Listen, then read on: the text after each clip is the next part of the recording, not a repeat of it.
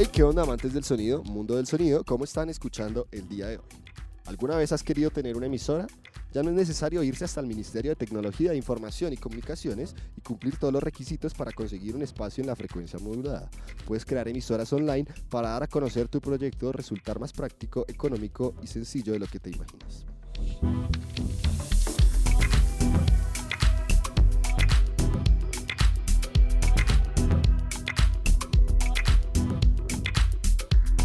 Radio online te brinda la posibilidad de transmitir desde cualquier lugar, siempre y cuando se tenga conexión a internet y el equipo necesario, así que no debes atarte a una cabina. Por otro lado, el oyente se le da una mayor participación al permitirle opinar e interactuar a través de chats con quien produce el contenido y ofrece diversas opciones multimedia como el uso de webcams, encuestas, podcasts y fotos. Además, la cobertura que puede alcanzar es mundial, por ende, el producto crecería a una velocidad sorprendente si sabes cómo transmitirlo.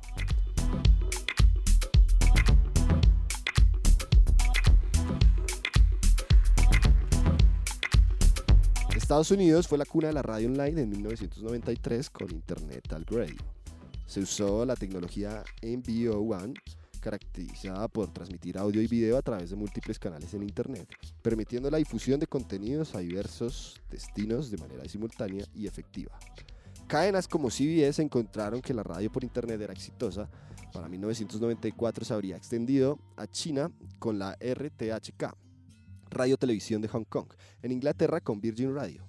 Con el pasar de los años el tema fue mejorando, se incorporó el software y el audio con la emisora HK eh, en Estados Unidos, caracterizado por las transmisiones vía streaming en tiempo real y posteriormente hacer radio a través de la web, se facilitaba tanto que DJs aficionados creaban sus emisoras. Un ejemplo de ello fue Supernova Radio en 2004, donde muchos de los contenidos musicales provenían de material pirateado.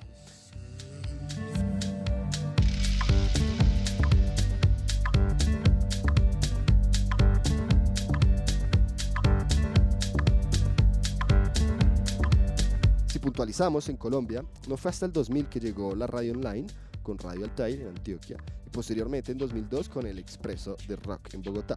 En la actualidad no existe emisora que no tenga una plataforma en la web.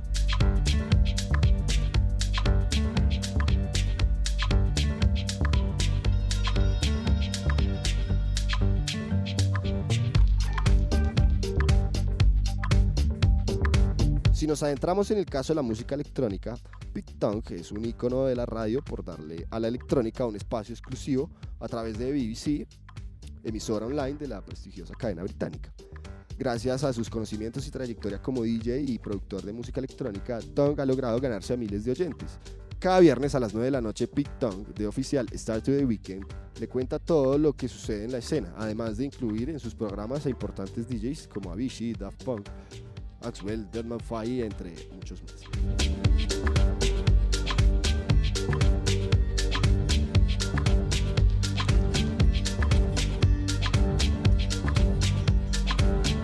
Tener una emisora online da la posibilidad de crear audiencias específicas, es decir, tener una programación dirigida a cierto tipo de oyentes que se sientan identificados con esta. Los costos son bajos, incluso nulos, pues no tienes que preocuparte por la compra de una frecuencia. Si bien un dominio por internet representa un costo, hay plataformas de manera gratuita que permiten generar contenidos, aunque claro, las herramientas tendrán que ser más limitadas.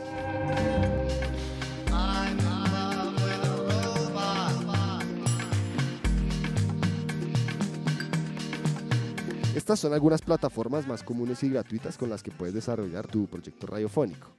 En primer lugar tenemos Mixler, Ofrece una versión más completa por un pago mensual, tiene la ventaja de ser también una red social, así que puedes buscar otras transmisiones, como puede ser escuchado e interactuar con los usuarios que navegan en esta red. Solo basta con descargar la aplicación en tu iPhone. Por otro lado, tenemos a Spreaker, Permite tanto crear podcasts como transmisiones en vivo. Una vez hecho el registro, escoges una de las dos opciones anteriormente mencionadas y su funcionamiento es muy sencillo. A la hora de transmitir en vivo, Spreaker despliega una consola virtual donde podrás manejar tu voz y otras correspondientes a la música que quieras incluir. También ofrece una serie de efectos de sonido, trae una fonoteca donde hay una música libre de derechos para que incluyas tanto en tus podcasts como en programas. Por último tenemos a Radionomy, al igual que los demás requiere una inscripción Eh, una vez completado el proceso de selección, Radio Manager bautizas tu emisora, llenas una serie de datos y también agregas etiquetas y una descripción breve de tu proyecto radiofónico. Todo se centra en los clacks, donde se reunirá el compilado de todo lo que requieras para tu programación por horas, semanas o meses. Ahí se incluirán jingles, podcasts, promos y música, por supuesto. Esta es una de las herramientas más completas en las que irás descubriendo diversos instrumentos para establecer tu emisora.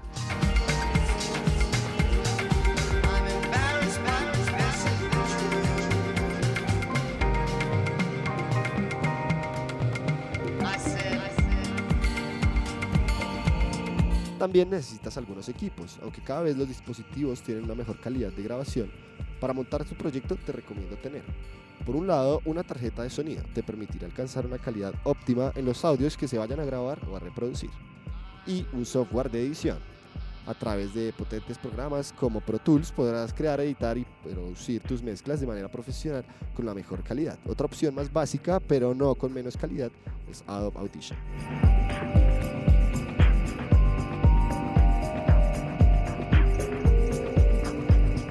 Micrófono dinámico tiene una buena calidad de sonido y hay marcas que se ajustan a distintos presupuestos. Si cuentas con suficiente dinero, te recomiendo un Sennheiser eh, MD421 que oscila entre los 500 y 600 mil pesos. Si tu capacidad económica es más reducida, el Shure SM58 es una excelente opción que podrías adquirir por unos 125 mil pesos aproximados.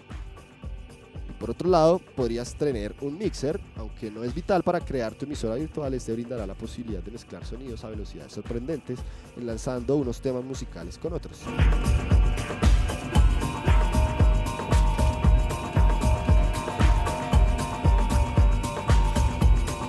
Bueno, esta fue la cátedra del día de hoy.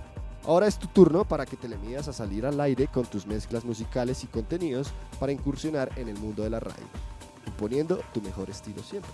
Nos vemos a la próxima semana con un nuevo episodio. Producción, grabación, mezcla y masterización.